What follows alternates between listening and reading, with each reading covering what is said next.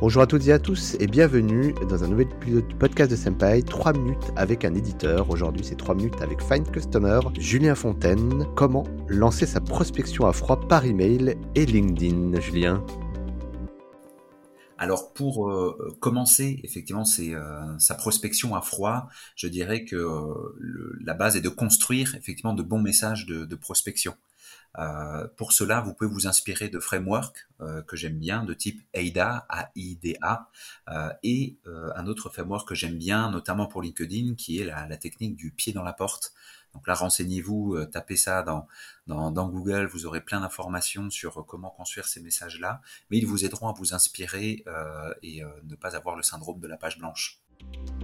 Super intéressant Julien. Et justement, une fois qu'on a construit ces messages via ces frameworks, comment on construit sa séquence de messages et comment on en fait une bonne?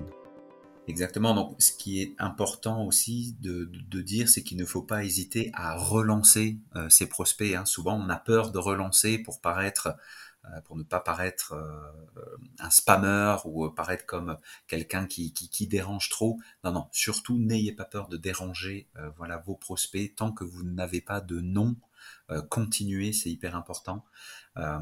sa séquence de messages peut partir soit de LinkedIn, soit d'un email, mais je vais vous dire de faire du multicanal, c'est hyper important.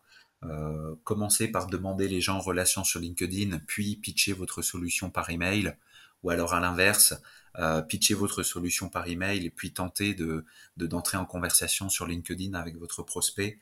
Euh, c'est ça qui marche. Si on s'arrête à, l'email 1, on peut avoir un taux de retour qui, est de, de, 1 ou de 2%, alors qu'en allant sur des relances sur du multicanal, on peut très vite avoir un taux de retour qui dépasse les 25%. Donc euh, allez-y, foncez, faites plusieurs messages. Message reçu, du coup, pour la suite, comment on monitore et comment on sait que sa séquence fonctionne bien? Quels sont les indicateurs, Julien?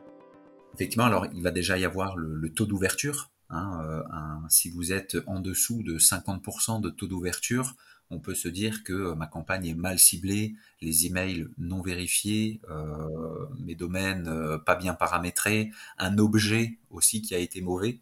Donc surtout, checkez bien tous ces éléments-là et AB tester vos objets, vos messages, c'est hyper important. Et enfin, là on parle souvent de test and learn. Comment est-ce que tu conseilles pour affiner ces séquences? Ben c'est ça, donc vous voyez, on, a parlé du taux d'ouverture, mais il va y avoir après le taux de clic ou le taux de, réponse, hein, en fonction de ce que vous souhaitez euh, mettre dans votre message. Euh, donc euh, il, va falloir tester ces différentes formes-là euh, et apprendre effectivement euh, de, de, chacune de ces séquences pour améliorer la suivante.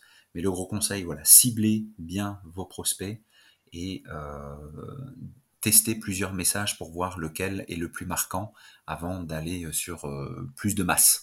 Super. Et pour le mot de la fin, quelles sont les différences entre LinkedIn euh, et l'email pour la prospection à froid, Julien? Oui, ben c'est vrai que sur l'email, on peut être plutôt assez direct en proposant directement des rendez-vous, obtenir directement des réponses. on peut pitcher sa solution tout de suite. Contrairement à LinkedIn, où il ne faut pas oublier qu'on est sur un réseau social, plutôt converser avec euh, son prospect, lui proposer des contenus enrichissants parce qu'il vient aussi pour ça, et ensuite on pitch sa solution euh, dans un second temps, mais vous allez voir que si on ne pitche pas trop tôt, parfois naturellement ou par politesse, la personne va demander des informations sur votre activité. Merci beaucoup Julien, c'était 3 euh, minutes avec Find Customer pour lancer sa prospection à froid par email ou LinkedIn. Merci beaucoup Julien Fontaine.